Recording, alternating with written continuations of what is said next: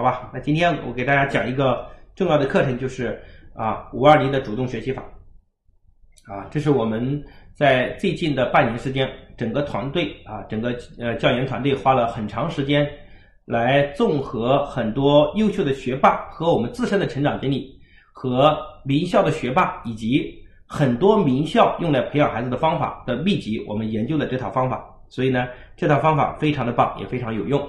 啊，那今天呢，因为是第一节课，讲这个课的第一节，所以我们很多同学呢，极有可能你们中间有一部分人是第一次在线上，尤其是可能有可能在线上听我的课，还有一部分有可能是你妈逼你来的啊，你可能还不太情愿来听啊，这些就有可能。我也很能理解啊，这个没有关系啊，所以这个若是你呃内心还不情愿，我想你今天先给妈妈一个面子啊，我觉得你试试看，对吧？因为我们。啊，毕竟影响了那么多家庭，应该水平还是有一点的。你可以先暂时，啊，跟着父母一起听一下，学习一下。我想呢，我们对你的帮助，你可能在过去的时间，你以为你来这里学习是你妈借我们来改变你的，但是当你认真来学习之后，你发现来到这里是整个家庭的共同进步，整个家庭的共同进步。所以各位同学们，我们要跟着父母一起成长啊，站起一下，相信一下，要坚持一下。好。那今天呢，我们讲正式讲课。首先，我们来啊，上一节课我们的作业就是一起开家庭会议，制定家庭公约。来，同学们调查一下，有完成家庭公约的啊，打一，让我感受一下你们很认真的态度。这也是我在线上能讲课的动力，对吧？有完成啊家庭公约的打一，没有卡没有问题。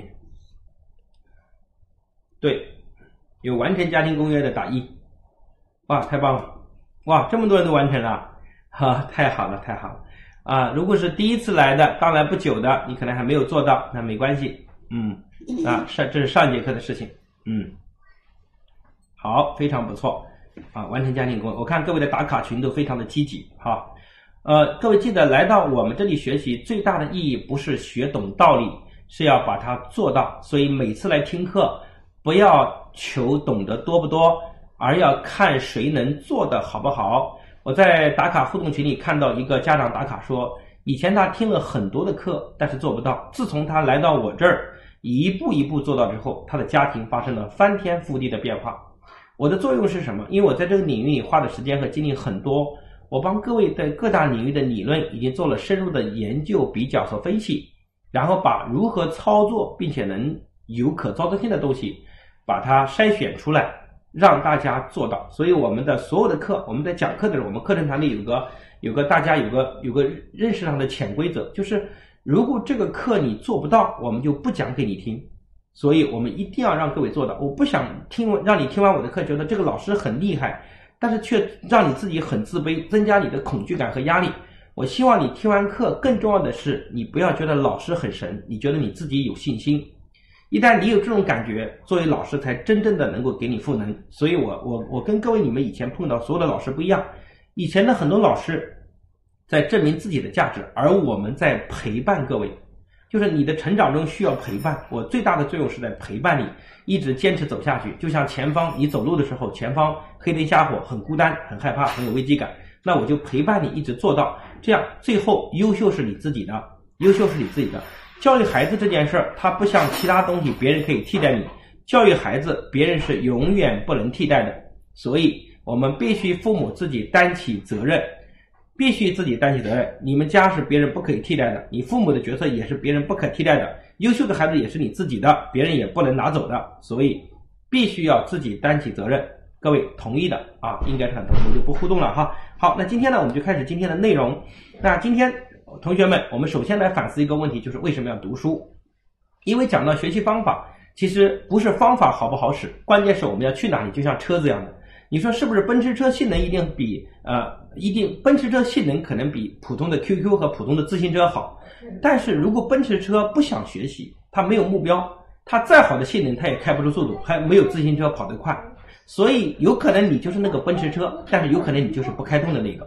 所以，同学们，今天我们首先来反思一个问题，就是啊，我为什么要读书？这也是我们发动机的问题，对吧？为什么读书？那有没有同学们不喜欢读书啊？我想今天现场大概可能也有一半的同学吧，是不喜欢读书，而且无论是你看，有人喜欢读书，有人不喜欢读书。各位，这些不喜欢读书的人，他也能够找出一大堆的理由来证明读书是没有用的，对吧？你会有更多的说辞，因为你们的圈子、你们的同学都有更多的说辞。但是今天所有的说辞未必是真实的社会现状，所以我们值得来反思。来，当然，首先我们大家不读书有个很重要的理由，就是很多不读书同学有个很重要的理由是：读书有什么用啊？你看看，我们读书又用不到，对吧？我们就是为了考试，对吧？读书有什么意思呢？啊，这个说法是非常正确的。我们今天学的所有的知识，其实到了社会上，百分之八十甚至是百分之九十，它都用不到。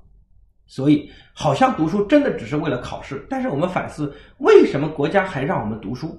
你想，每年国家在教育经费上投入的比例超乎想象。那你认为国家弱智吗？既然读书培养不了人才，那国家干嘛花那么多钱培养我们读书呢？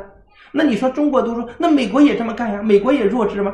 那日本也弱智吗？韩国也弱智吗？德国也弱智吗？全世界都弱智吗？No，全世界都在培养读书，所以那大部分人学的知识，等他工作都没有用，或者是等他生活上都没有用，啊，这是现状，这是必然的。那为什么我们还需要读书？这是我们思考的问题。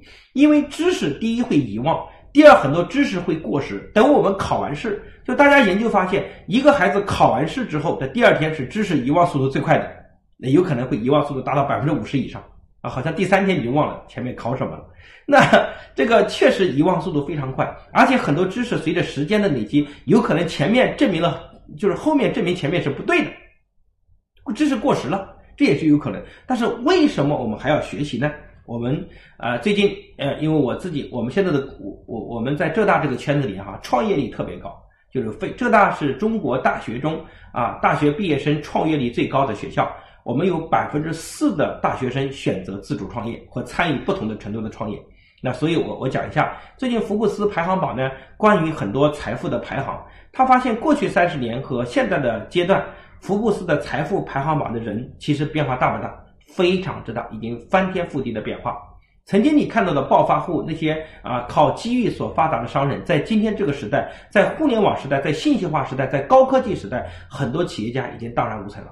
对吧？整个企业已经完全，整个布局已经发生了翻天覆地的变化。那福布斯财富榜就在发现说，现在这些优秀的企业家，他发现他们的学历越来越高，而且名校的比例越来越高。大概占多少呢？就是这些优秀的企业的创始人，名校的比例要达到百分之六十以上。那基本上都有高等学历，名校就百分之六十以上。那为什么这些名校，就是他他后来就把这个文章分析啊，就为什么这些优秀的企业家是名校毕业呢？啊，他发现你你你打个比方，比如说我们京东的刘强东，对吧？中国人民大学毕业啊，你说啊，腾讯的马化腾啊，深圳大学毕业。那比如说像这个啊，拼多多的黄峥啊，浙大毕业，四年时间就做了一个将近四千亿市值的公司啊，拼多多。那还有就是今日头条啊，张一鸣啊，包括抖音、今日头条啊，这个火山短视频都是他做的。那张一鸣是南开大学毕业，你看都是老牌的九八五和顶级的名校，对吧？包括雷军，小米的雷军啊，这几年非常火。武汉大学毕业，武汉大学中国现在大学排名是第七位。那为什么这么多优秀的企业家都有啊名校的背景？那很多人说马云，马云学历不是名校。各位，你想过吧？马云也想考名校，要不然马云不会高考考三次，对不对？马云之所以拼命高考，他也是不是是不是也想进好的大学？只是因为第马云偏科太严重了，他的英语非常好，但是数学理科太差，所以他数学前面考零分，后来考九分，后来勉强考了七十多分，最后啊还是没进好的大学啊。那年这啊这个杭州师范大学好像是本来也没上他的分数线，最后。啊，没招满，留了几个名额，把马云就招去了。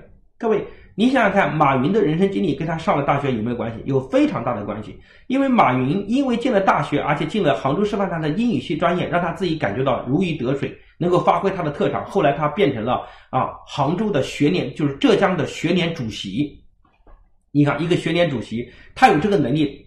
因为大学这个平台让他当了学联主席，他能够站到一个更高的维度，整合全社会的资源。所以马云最后从杭州师范大学到了浙江工商大学去当老师。当老师的时候，他创业的十八罗汉有非常多的人都是他曾经的学生。如果他不是老师，各位你觉得他很容易能带了一帮爱学习的啊有一定知识背景的同学去创业吗？也是很难的一件事情。所以你发现，马云尽管不是名校，但是如果不是他过去很努力的读书的状态，他今天也可能获得不了那么大的成就。而且三次的高考过程对马云的培养非常大，因为第一次失败，你想第一次高考失败，各位，如果你高考第一次失败，你会敢复读吗？我想百分之九十人不敢选择复读，因为你觉得复读压力很大，怕被人嘲笑，对不对？但是马云选择复读，你想复读，同学们进大一，你在高三。就是不敢跟同学联系，面子也过不去，然后又面对很多新同学，都说：“哎呦，这个人是复读的，是不是又小瞧你？你压力很大。”所以第一年马云复读，肯定也不在状态，压力也很大。然后呢，第二年同学们已经到了大二了，他还又复读，对吧？就等于复读的第四、第三次高考。那这时候同学们也不联系他了，然后他慢慢内心也平静了，这时候他才能沉下心努力。所以你不要小瞧高考复读三次的人，他本身就磨练一个更加强大的自己。所以你不能说马云没有学历，他身上的很多优秀品质其实都是通过读书培养出来的，只是因为他偏科，最后他没有拿到好的学历。但是相比马云，你却说马云学历也不高，于是乎你不读书。你所有的品质都没有，这才是个很大的问题。各位同学认同吧？所以呢，各位啊，我福布斯调查这些优秀的企业家为什么都有名校背景呢？他们查出有三个原因很重要。第一个原因就是社会资源。他们发现这些名校毕业的人啊，他有非常强大的社会资源。这个社会资源来有他的来源于他的校友资源，他的眼界和格局。比如说，你想我当年在浙大读书的时候，我听过联合国秘书长安南的演讲，对吧？那天听说。联合秘书长来浙大演讲，浙大给他发了个名誉教授，哇，那个真是人山人海，我们挤呀挤呀挤呀挤呀。那时候玉泉那个永谦活动中心就是没挤进去，但是最后安南离开的时候，我们在远远的地方看说，哇，那个就是安南。各位你知道吗？尽管那天我没听到他的课，我也没没挤进去，但是我自己感觉到，哎呦，安南好像离我很近，就是在这样的大学，但是我就能感觉到自己见过了大的世面。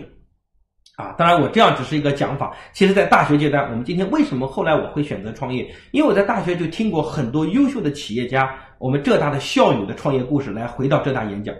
所以，各位你在同样一个好的大学，你在读书的时候，你的眼界和视野都不一样的啊。如果你你你读书是义乌工商大学，义乌工商大学是中国非常典型的学校，因为这个学校呢。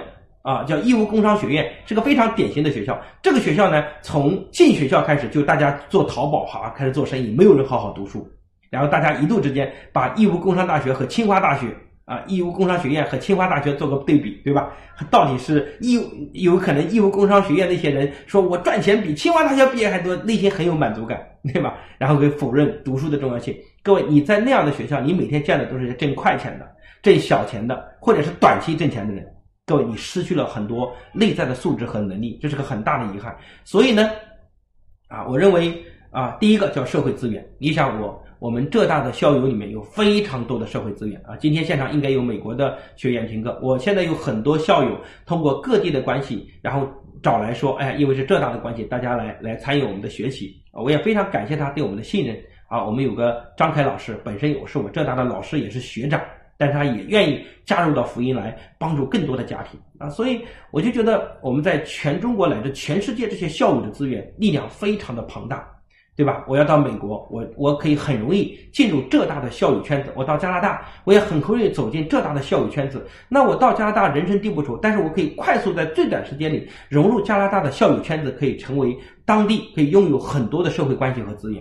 那我觉得社会资源是名校拥有的，但是如果你进一个普通很烂的学校，甚至三本四本，甚至是职高，各位你进入的校友圈子，有可能你身边有些人家庭也是暴发户，也比较有钱，但是他们不代表这个时代的未来，所以有一天他们的你所拥有的社会资源和你的圈子就定型在那儿，所以这是个更大的可惜的事情，对吧？第二个是什么叫信任背书，就是。这些名这些企业家很愿意投资给这些有名校背景的人，因为他们在读书的一个个过程中，就是从人群中被选出来的，对吧？你看小小学再选到初中，初中选到高中，高中选到大学，这一轮轮被选拔的过程，就是他自己身上具备很多优秀品质的过程，所以他有名校的背景，投资界更愿意投资他。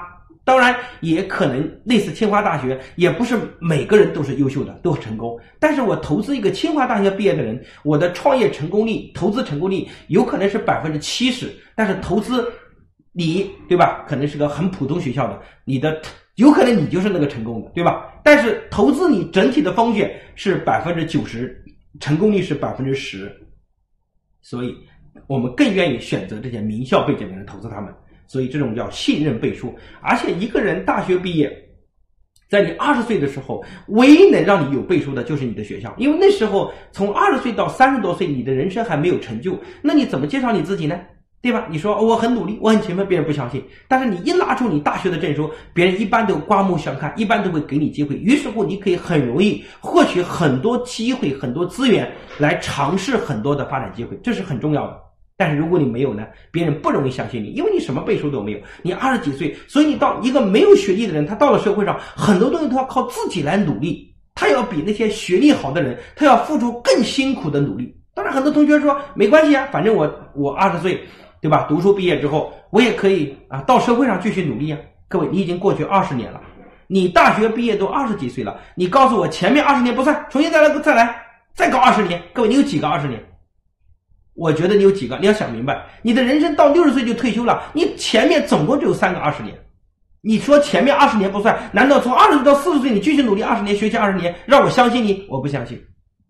所以信任背书，对吧？第三个叫学习能力，这些名校毕业的人。他们有很强的学习能力，就是无论时代怎么变化，这个信息怎么变化，科技怎么发展，这些有名校毕，因为他们已经习惯了能够坚持学习和自我提升，所以社会的变化他们能够不断的提升，不断的自我进去。就像今天我给各位讲家庭教育一样，你想我的专业是什么，对吧？我当年读的专业本科是土木工程，后来保送的博士专业是岩土工程，就是今天我做的事儿跟我做我我所做的事儿跟教育是没有任何关联的。对吧？我也我也从来没有想过我会做教育。我读书的时候也不想当老师，我我并不是很喜欢当老师。但是人生经过这十几这将近二十年的转折，没想到我竟然也当了老师啊！后来我才发现，这个岩土工程哈，我的我的专业是搞地基的。我后来发现，岩土工程是最适合中国搞家庭教育的专业。你想看为什么？因为我们这种行业啊，就是我我有个职业病，什么职业病呢？就看无论多华丽的建筑，多么啊富丽堂皇的高楼大厦，我们一般都看地基打得好不好，就结不结实最重要。我们都因为我们的思维都是看内在的，所以今天我做家庭教为什么很合适？因为我无论看这个人搞得多华丽，搞得多多多显摆，但是我一般都看品质怎么样，地基打得好不好。当年我搞房子地基，现在我专门搞人的地基，你说专业对不对口？特别对口。所以我后来发现。简土工程是中国搞家庭教育专业最对口的，啊，当然我这样讲也只是个自嘲一下，但是这背后说明我从一个完全跨专业跨领域的人，那浙大到底给了我什么？就是让我愿意学习，因为在读书的时候，我就是个非常执着的人，做事非常认真的人，然后呢静下心好好读书的人，所以今天你让我坐这边好好学习，我也能做得下来。所以，在这个社会风云变化的时代，这种学历高的人，这个背景好的人，他特别能够。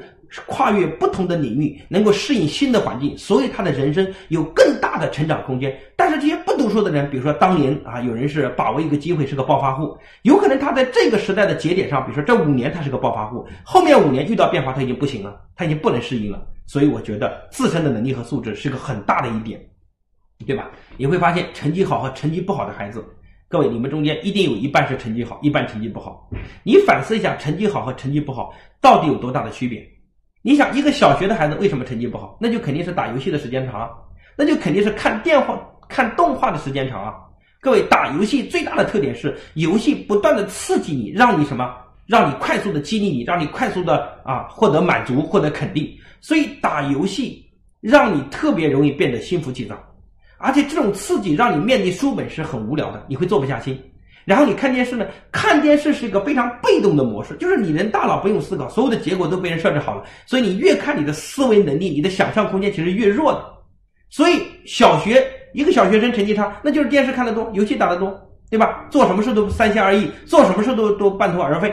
那小学优秀的孩子就是比较执着啊，然后有好奇心，什么都喜欢刨根问底，然后做什么都能耐心专注的往下做。这就是两个小学的孩子。那初中的孩子呢？你看，初中成绩差的孩子一定是情绪很不稳定啊，发脾气，天天去对抗，跟父母对着干，然后呢啊，抱怨一大堆啊，抱怨学校，抱怨政府，抱怨社会，一大堆的抱怨。但是优秀的孩子呢，那很好的处理关系，情绪很稳定，做事很执着，把小学的品质都带到初中，那是优秀的孩子。所以。你发现认真剖析这些成绩好和坏的背后，这两种人的内在品质是完全不同的。各位想想看，今天如果我是个企业家，我来选人，你觉得我会选那些认真的、努力的、勤奋的、执着的、自律的孩子，还是要选一个做事半途而废，然后废话连篇、抱怨一大堆，然后做什么都都都都不不能吃苦，然后呢等等这种孩子？我想是不可能的，对不对？我不可以选这样的人，所以我非常看重人的内在品质。所以，到底读书体现什么？我前面讲过，读书其实本质上最重要的是训练两样东西。第一个是培养一个人优秀的品质。我发现读书好的人，他的内在品质要比那些读书普不好的人，他的品质，尤其是做事比较执着、比较认真、比较执着。所以，读书它培养了我们顽强的意志力，对吧？所以它让人内在的品质很棒。读书第二点就是培养一个人超强的能力，尤其是学习能力。你想哈佛大学怎么界定学习能力？哈佛大学选人就是在全世界选人，第一点看学习能力，第二看领导能力，对吧？然后他为什么看学习能力？因为哈佛大学认为这个时代变化太快了。以前我们讲摩尔定律是十八个月所有的信息更换一次，后来越来越快，有可能隔三个月、隔半年，所有的信息就重新迭代一次。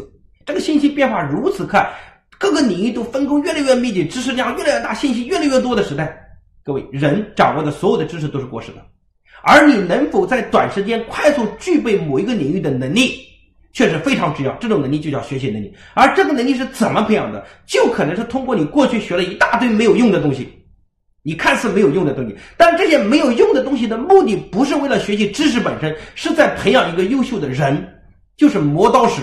各位，你把一个石头，把一个刀放到磨刀石上磨，那你说为什么要在磨刀石磨？你是不是觉得很无聊？磨刀石有什么意义呢？但是磨刀石的意义就在于把这个刀磨得很快，最后去砍树才是目的。所以你读书的过程就是你用一个磨刀石在磨这把刀的过程。所以各位不要把读书当成是无聊的事情。各位不是读书无聊，是你自己无聊，是你的认知有问题，这是很大的问题，对吧？你你你想看今天到今天，你认为中国国家怎么选拔人？啊，国家选拔人看什么？那国家为什么大资大大举投资教育？因为教育就是选拔人的最好方式。啊，古代中国古代是怎么选人？科举考试，国家也花了大量的钱做科举考试。就是在一层层选拔这个社会的优秀人才，国家今天花那么多钱投资教育，背后也是为了选拔优秀的人才，如何从人群中可以浮出水面。所以，这是国家的人才的主流的上升通道，就是教育，就是学习，这个很重要，对吧？那你说各个城市怎么选人？你看现在中国的城市出现大面积的变革，对吧？最近杭州很有名，浙江很有名，因为流感的问题。啊，你发现啊，浙江首先分离了病毒，然后浙江的浙商又很有正义感，又拿出了很多钱，捐助了很多，做很多社会，然后各种做的非常好。为什么？对吧？因为有钱，有钱有很大的好处，可以抢人，有钱就有人才，人才可以不断的吸引，水平越来越高，然后人才越来越多，就更有人才。那怎么选人？浙江怎么选人？杭州怎么选人？看学历，海归直接，因为我现在创业办公的地方叫呃滨江海创基地，那里面都是海归创业的，政府大量的扶持。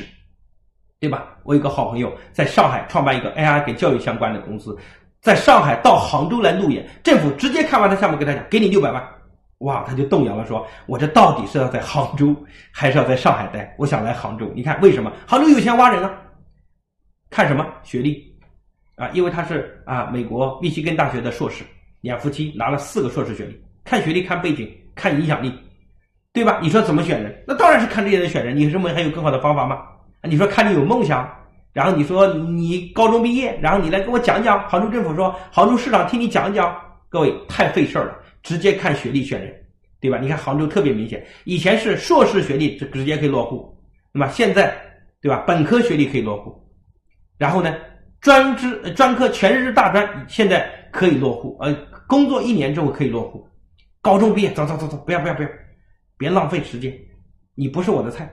今天中国的城市，谁能留住人才，就决定在未来三十年中国哪个城市处于不败地的地位。这件事的背后，你看，难道政府瞎了眼？难道杭州政府傻？对吧？也不傻。为什么用学历选拔？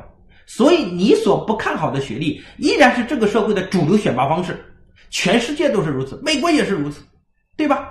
你你看美国怎么选？依然是名校当头。所以斯坦福大学毕业在中国的毕业生啊，中国的投资界非常的看好，因为斯坦福是全世界的创新基地。只要你斯坦福毕业，投先投五百万，亏了也没事反正失败是小概率，成功是大概率，就到这种程度，对不对？啊，所以我认为呢，各位，你不要再说读书没有用，那是你认为没有用，那是你自己读不好书，在自我欺骗的表现。你要勇敢的面对它。这个很重要。为什么我今今天跟各位孩子如此严肃的讲这个问题？因为你今天的行为会决定你在二十年后是两个截然不同的人生。一个不读书人混到社会普通底层，你可能永远都不明白这读书有什么价值。但是当你不断的读书，就像我当年稀里糊涂读书，我当年只是简单的读书，最后考上了浙大。今天浙大所带来给我的帮助、给我的知识、给我的关系、给我的社会资源，要远远超乎我的想象。但是当时我也没有想到，我在想，还好我傻乎乎选择读书了。如果当时我选择放弃呢，对吧？我想今天有可能我非常努力，我甚至比我现在还要努力。但是各位，我你们今天来听我的课，难道跟我浙大学历没有关系吗？如果我今天是个初中生呢，我讲的再好，你会来吗？我讲的再好也没有用。所以各位。你的学历和背景对你人生是有非常大的奠定的基础，非常重要，对吧？好，来，今天我们讲完这一段，我们讲第二段，就是学习被动和主动的差别。当你知道如何为什么要学习的时候，你的学习就会从被动逐步到主动。因为在过去的时间，你非常的被动，你老觉得没有用，所以别人拖着你。各位，你走路，当你自己走轻不轻松？会比较轻松。但是如果有人把你放到地上拖着你走，就在前面拖着你走。各位，你痛苦吧？啊，你被车拖着走，你非常的痛苦。所以，被动学习的人就是被人拖在地上拖着走，啊，拖着走，别人累得个要死，你也痛得个要死，你也很痛苦，对吧？但是如果你站起来走，你很轻松。所以，各位同学们，主动学习的人读书更轻松，被动学习的人读书更辛苦。我们研究发现，一个被动读书的孩子，他在学习上的辛苦程度是一个主动学习的三倍以上。各位，你想想看，一个被动不读书的孩子，上课听不懂吧？听不懂还要听，你又不能退逃学啊！听不懂，老师看你不爽，你看老师也不爽，但是还得装着听，对吧？没听懂，回家作业不会做，啊，找同学抄，看别人脸色，同学还不给你，还摆架子，你又气得个要死，作业抄都抄错了，第二天被老师批评，又当反面教材，大家又嘲笑一番，对吧？然后呢，单元测试又是倒倒数，然后呢，期中考试又是很差，期末考试又是很差。你看现在寒假大家有感受吧？过年走亲戚，走亲戚成绩好和成绩差差异都很大哦，对吧？成绩好，你们家各位各位父母想想看，如果你们家来了个学霸，你怎么办？你会想办法留住他，跟你的孩子交流，哎，快跟这个哥哥学习，你看他怎么考，考这么优秀的，对不对？你不停的留住这个学霸，为什么？你希望他成为你孩子的榜样。如果你们家来一个学渣，天天打游戏，然后早上睡懒觉，然后就然后你巴不得早点走，不要来，别别别别烦我，你希望他早点走。为什么？因为他你怕他影响你的孩子，所以你发现成绩不好啊，过年的时候走亲戚待遇是他，是完全不同的，对吧？呃，给红包的大小都不一样。我小时候读书比我姐好一点，人家给红包一百块就分两个，我给六十，我姐给四十，我姐气死了。为什么？读书不好。所以我要讲的是，各位，你发现读书好和不好差异很大。其实这个这是被动学习，你非常痛苦。所以你我在在学校被老师不看好，情绪很压抑。回到家，父母一说就偷玩打游戏，结果晚上搞得很晚，作业没写，也没睡休息呀。所以搞得情绪很郁闷。回到家，父母看你不爽，你看父母不爽又很郁闷，然后走亲戚又很郁闷，每天心情都很郁闷很压抑。你说苦不苦？一个人最苦就是心累。对吧？跳楼自杀都不是身体累，都是心累，想不通，太累了，活着没什么意思，干脆死了算了，对不对？所以你发现，那一个成绩好就不一样了。你看上课听老师课，老师看他很喜欢，他看老师也很喜欢，两个人的灵魂的高度上有共鸣，对吧？彼此老师说知音难觅。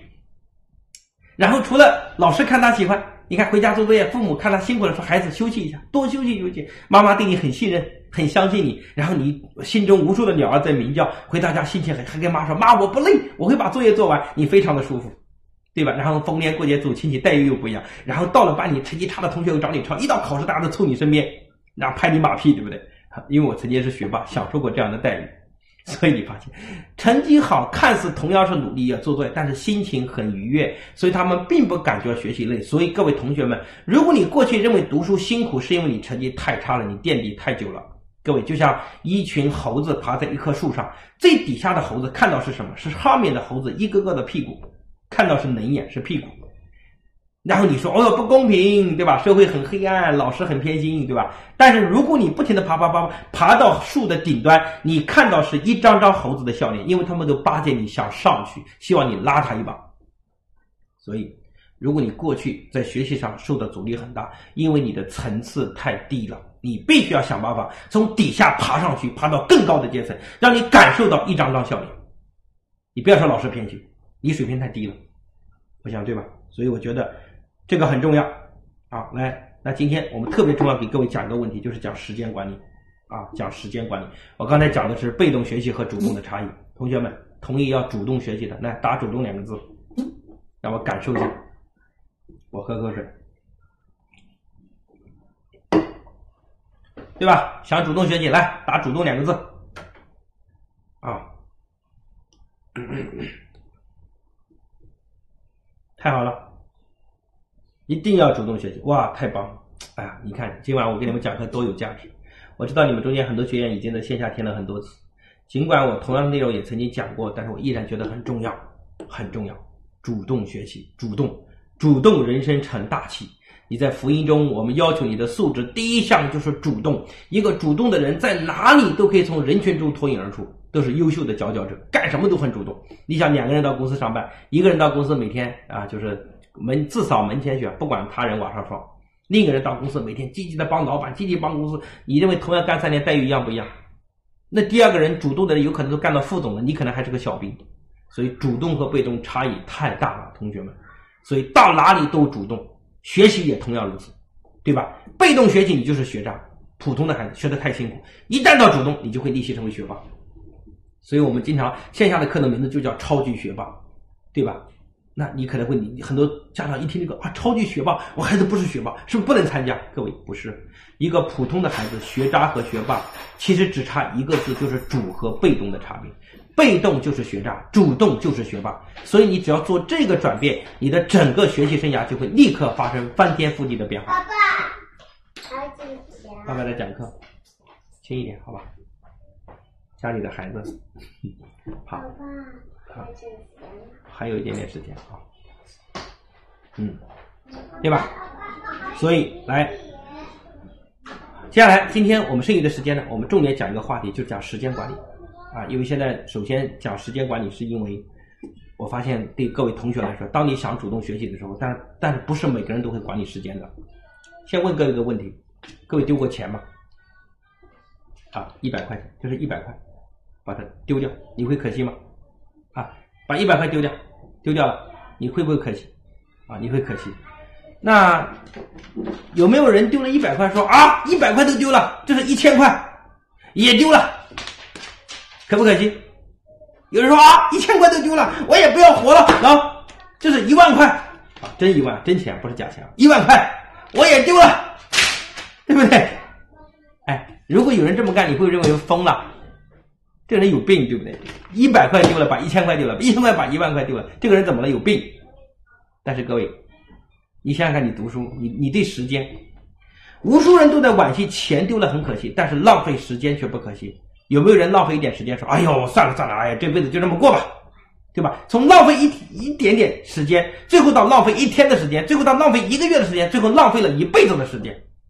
你不就把一百块扔掉，把一千块扔掉，最后说一万块也不要了，一百万也不要了。全扔了，所以时间管理很重要。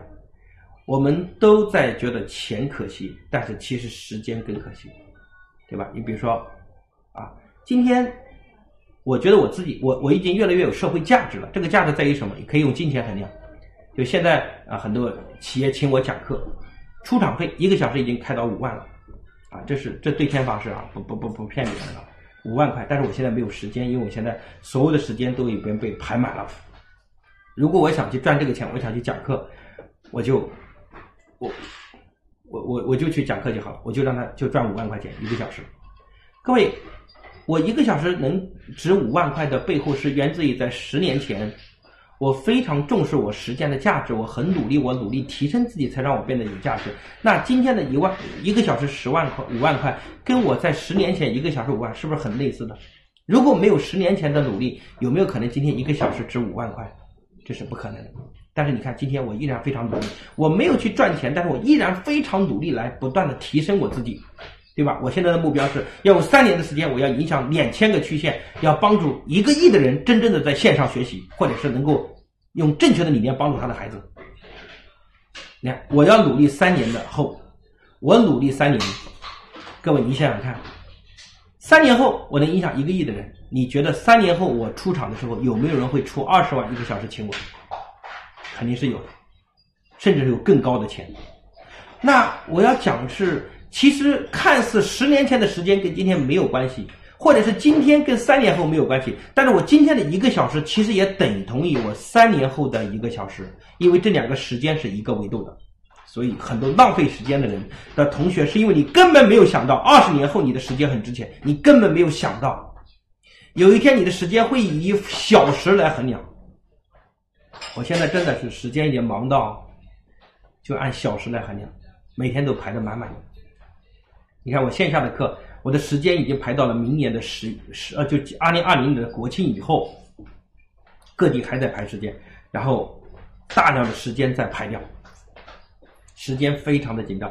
所以我要讲的是，各位你所认为的优秀的人，其实他是更加重视时间的价值。我想你们身边的人大概也是这样的，但是是大凡是不努力的人。他一事无成的人，其实他的时间是大把可以被浪费的。所以同学们必须要珍惜好时间。刚才我都扔了一万块钱了，就是为了让你们珍惜时间啊！但是你是不是很想来帮我捡钱啊？不可以捡啊，待会我自己捡，好吧？嗯。所以啊，我们今天讲时间管理。那时间管理是怎么来的啊？一九四几年，美国的伯利恒钢铁公司濒临倒闭和破产，有个企业管理的咨询师过来跟他讲说：“给你出个方案。”啊，你可以把企业拯救起来，然后给他写一个方案，就是把你第二天要做的事情列出来，全部列出来，然后呢，选出最重要、最紧急的六件事情，然后每天只要做好这六件事，其他事做不完可以授权给别人做。然后呢，这个人不光照做，而且让他整个公司的管理层团队全部都用这种方法做。最后呢，这个公司不光没有破产，而且还重新起死回生，成为美国第一大钢铁公司，叫伯利恒钢铁公司。这个故事啊，当然最后这个咨询顾问也得了一大笔的奖金和佣金。好，那所以这个时间管理总共有六条重要的准则。第一条准则叫目标管理。时间管理的目的是为了围绕你的目标服务的，就你到底学习上想有什么目标，到底学习上想有什么，到底想有什么结果，这个目标是很重要的。所以第一个，第一时间管理第一句话是目标管理。所以各位同学们，在这个寒假你到底有什么目标？对吧？你的读书上有什么？我们在线下活动，我们会给你讲长期、中期和短期。但是咱咱们今天先不讲那个目标，我们先讲你同学们，你读书寒假有什么目标？比如说你现在的成绩是班级的中等二十名，那你想进步到班级的前十名，是不是目标？各位，你的短期目标一定要有时间节点，而且要很具体。这样你才会知道该如何努力，才会有动力。好，当你定好这个目标之后，你知道你寒假整个过程中回去你要把成绩从二十名提到了前十名，那这样你寒假时间一切的分配都要围绕你的目标来分配的，嗯，都要围绕你的目标来分配的，对不对？都要围绕你的目标来分配。所以呢，那你怎么分配？那你就分析下，你从你目标定好之后，你就分析你现在是二十名跟十名之间到底有什么差距？比如说语文。啊，你现在的分数大概能考八十分，但是优秀的人大概想考到进到十名，你要进到一百一十分。如果满分是一百二十分的话，啊，进步到一百分，啊，然后呢，数学你从你现在考一百一十分，啊，总分一百二，你觉得还不错，那数学算是你的优势学科。那我我举例哈，英语呢，比如说你现在考六十九分，但是你的目标是要考到一百分，满分一百二，那你英语差距很大，那你就要知道在寒假的时间，我如何利用这个时间把这些短板给它补上去。所以这就叫目标，这叫目标。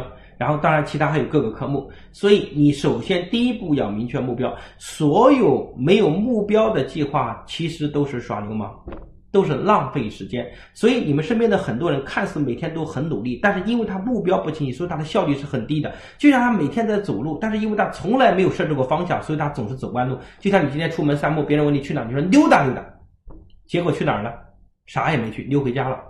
但是如果你带着目标说我要去北京，我就会一直坚持，可能，对吧？最后达到北京。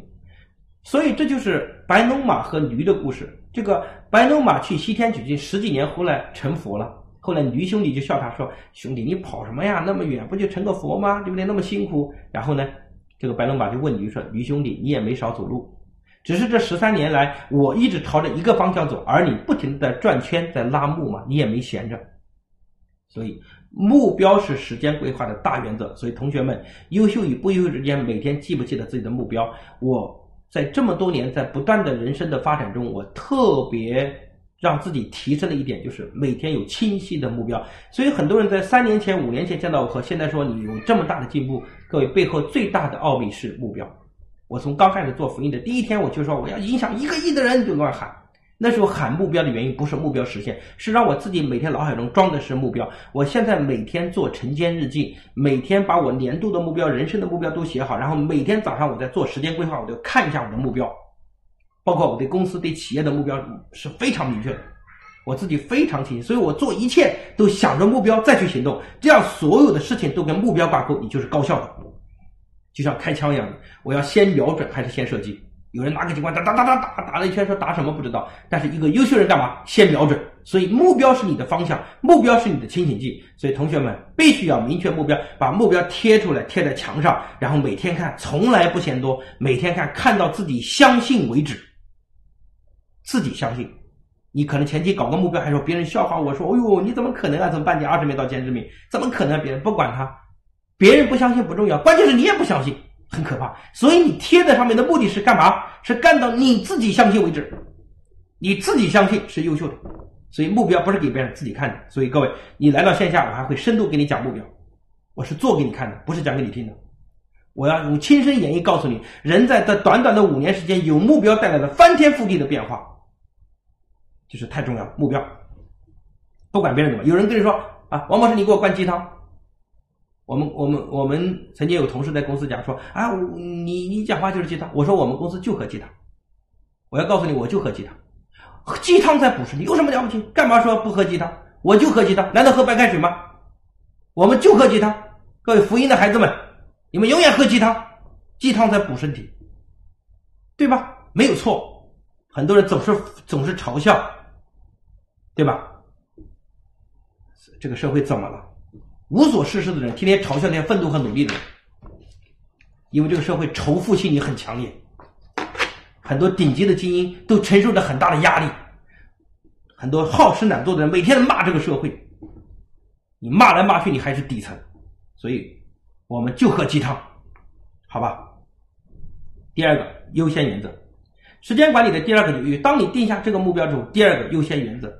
优先原则一定要排序，就像我前面讲过伯利恒钢铁公司一样的，这个老大最厉害的是把时间排序，所以我自己每天列我的时间，列我的所有的任务的，我一定是排序的，啊，排序。来，请问排序的目的是要把难的先做，还是把简单的先做？啊，你可能很多同学把简单的先做。比如说，今天晚上有两个小时，有三个小时时间。如果你把简单的先做，那难的放在后面，结果做前面简单，哪怕做了很多东西，但是依然心理压力很大，因为你心里一想到那个难的，就觉得很压力很沉重，然后越做心理负担越重，而且你的精力在不断的下降，最后当你精力最疲惫的时候，又要遇个最有挑战的难题、难的作业，你心里疯了，所以晚上就会熬夜，就会无节制的拖时间。怎么办？先做难的，先把难的干掉。干完之后，心理负担咔一块石头扔下来，然后心里就非常轻松的面对后面的任务。所以时间规划的为什么要排序？就是给心把心里这块压力给它卸掉，把心里这块压力卸掉。我打个比方，比如说你的寒假作业有哪些？语文练习册、数学练习册、英语练习册、背诵古诗、背诵英语单词、课外补习、提前预习新知识、在线学习英语，对吧？参加寒假集训活动等等。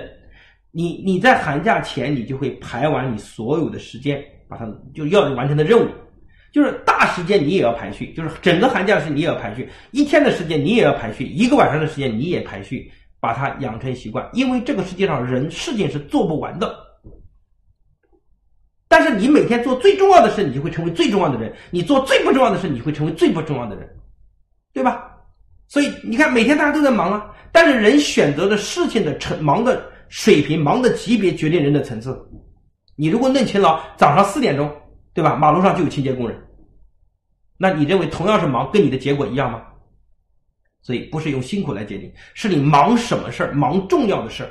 你看，我们清洁工每天忙的都是别人安排的事儿，所以你希望他的人生有大的发展是不可能的。但是你今天是在选择你自己忙什么，你在选择你自己忙什么。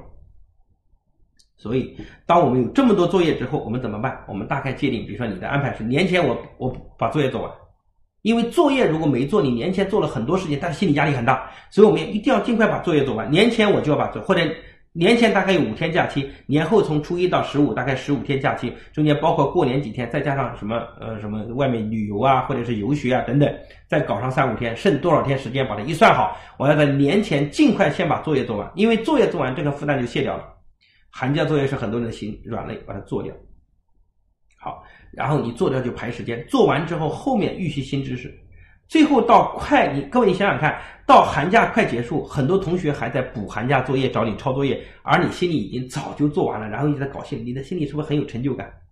其实同样是最后把作业也做完了，那些抄那些不完成的最后也要做完作业，但是同样是完成，但是你心中很有成就感，这叫战略上藐视敌人，这种优越感会让你觉得。哇，感觉很轻松，轻装上阵。于是乎，一到新学期开学，你的内心是优越感满满的面对学习，而很多同学是很沉重的、很痛苦的，还要被老师一批斗，搞一个月都没回过神。你看这两个学习进度能一样吗？所以会安排时间其实很重要。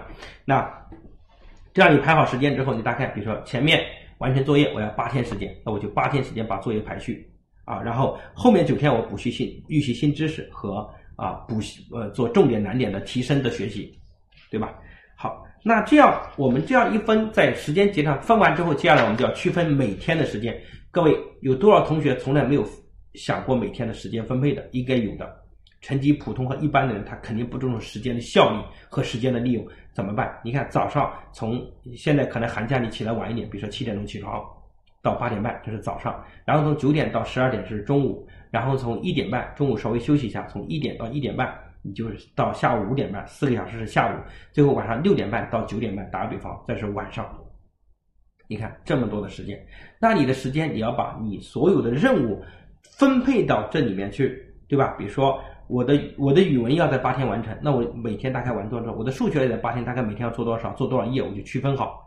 然后呢，我的英语要在八天完成，大概做多少？所以你的前面八天把任务分解到每一天，然后每一天呢就可以把作业排序来。请问，我依然讲的是。比如说早上七点到八点半你做什么？各位起床一定要迅速。起床一日之成之计在于晨，一定要早点叫。起床能不能起得来是在于晚上会不会熬夜。很多同学一到放假期时间毫无解释，晚上熬到两点，第二天早上起不来，一天时间就浑浑噩噩过去了。所以特别忌讳就是熬夜，别熬夜啊，掉头发。我当年就是熬夜掉的，所以你熬夜我祝你头发跟我一样掉光光。啊，不要熬夜啊！我已经有钱有就有亲亲身的痛苦哈，所以不要熬夜哈。好，早上只要能起床，一天精力很旺盛，早上就给你规划，信心满满。然后早上把要记忆的背诵，因为大脑很清醒哈。然后到上午的时候你要干嘛？把你一天最重要的、最难的、最有挑战的上午完成。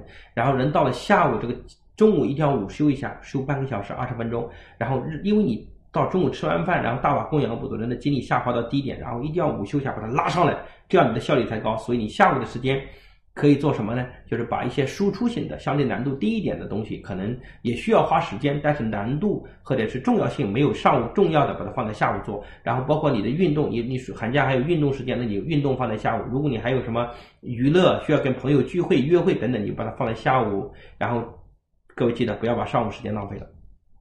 好，然后呢？这样你把事情排好，对吧？啊啊，运动和娱乐也选择晚上，然后到晚上不要熬夜，切记。然后晚上影响一天的工作，然后每一项工作都要排时间，这样你就非常好的能够把时间完成。我今天给我们一个学员，嗯，刘若成，不知道他今天在不在线，我给他打电话。各位，三五三四年前的刘若成跟今天已经截然不同了。各位，他今天给我讲，他已经把作业做完了，已经新知识，然后他现在这次因为马上中已经初三了，马上中考了，高考了，中考了。他要考他们当地最好的一中，我问他有没有信心，他说基本上已经啊大的方向没有很大的问题，而且他现在目标是考一中的实验班。我你看，我就很感慨，我说刘若成，在几年之前你的状态不是今天这样子，但是你现在你的优秀已经变成一个优秀的人了，因为你完全自我掌控你的时间，自我掌控你的规划，这个太厉害了，太厉害了。所以我觉得啊，优秀是一种品质，是一种习惯。就是你优秀，你今天做时间管理不是为了读书，同学们，你为了工作也是同样如此。你把这个习惯陪伴你这一生，各位同样是人生，你也同样看电影了，你也去看电影了，你也打球了，但是你的人生却很精彩啊！对的，刘若成，对吧？所以很重要。来，第四，我刚才讲的第二点哈，就是时间要怎么样，要优先于的。第三个叫一次做好一件事儿。要专注，怎么专注？一次做好一件事。各位，时间要有紧凑感。大家在家里可以用番茄钟，番茄钟一打上，各位时间一打上，然后时间哒哒哒哒哒，然后这时候感觉就很有紧迫感，可以用这个。然后一般啊，半个小时稍微休息五分钟，效率很高。可以用番茄钟，可以用沙漏，都可以啊。然后让时间有感，很多人时间不知不觉、不知不觉、不知不觉过去，不知不觉过去。不知不觉一辈子都过去了。我讲的话也同样适用各位父母，你们也同样在你的工作和生活中把这样的方法给它用上，对吧？同样，番茄钟到时间提醒你稍微休息，然后在这个工作中一次专注的做好，时间限制好，但是千万记得不要中间什么打岔、喝水，然后上厕所、吃苹果，这个都放下，不要做，然后中间休息去做，这样你的效率提升。学霸和普通孩子之间最大的区别就是时间效率不一样，你半个小时可以做人家一个小时的内容。这样就是你你的学习是很轻松的，所以很多成绩好的同学他学习是轻松的，因为他是时间的主人，对吧？然后我刚才讲第四个是时间限制，一定要限制好时间，中途不要被打断。那你说万一有人找我怎么办？看什么事儿？如果特别重要紧急可以放下，对吧？啊，然后但是大部分的是什么？可以约你逛街啊，约你看电影啊。各位这时候不要被打断，你要怎么办？然后你说今天我没有空，然后明天你再排时间，如果你排他，那你就提前跟你的时间节点排，邀请他。你说，比如说明天你再排时间，给他早上给他安排时间，你跟他讲说，我们下午三点钟去看电影吧。打个比方，如果真的去看一场电影的话，那这时候对方的时间就跟你走。所以谁能掌控时间，谁是优秀的。让别人的时间跟你走，不要你总是跟别人时间走。然后很多同学到周末的时候，每天时间被人牵着手，最后晚上作业没做完，说他要我去打球的。他要我去看电影的啊，他让我去帮忙的，每天都说他，所以你不是时间的主人，对吧？所以你必须要这种话。那第五个就是今日事今日毕，任务分解的晚上把它做掉，做掉之后晚上睡觉躺在床上都是内心很轻松的，很愉悦。但是你看没做完任务没做完躺在床上内心是很纠结的，压力很大。第六个呢就是事情复杂的事情简单化，简单的事情模式化。好，那这是就是最后从这个这这一点，我在明天的课还会深度的讲啊，就关于如何从规律普现象总结到规律啊，明天我会深度讲在五二零就是五二零这三点到底怎么回事，因为明天内容会比较多，嗯，所以寒假结束了，各位同学们，作业有没有做完？如果现在作业没有做完，正好重新把时间规划好，最后这么多，因为假期被延长了，这个时间就看谁浪不浪费。对吧？你看中考、高考时间都是界定的，就时间永远是定死的。那在这么长时间中，谁的效率更高很重要，对吧？你要尝试做时间主人，啊，教育本身就是选拔人的，因为教育不可能每个人都上清华，所以教育本身就是国家用来选拔人的，每个人都优秀是不可能的，也失去了国家选拔人的机制。你可能会知道这个教育是很残酷的，但是各位同学想过吗？你可能说，呃，是不是每个人都能考清华？是不是每个人都能优秀？对你这话是对的，不可能每个人都优秀。于是乎，为什么你要垫底？教育本来就是选拔人的。你可能说，难道每个人都要优秀吗？难道每个人都要考名校吗？这话对的。但是为什么考名校的不是你？为什么优秀的不是你？我想对吧？所以我们希望我们自己不要是那个选拔被人淘汰的一个，我们要变成优秀的那个。嗯，对吧？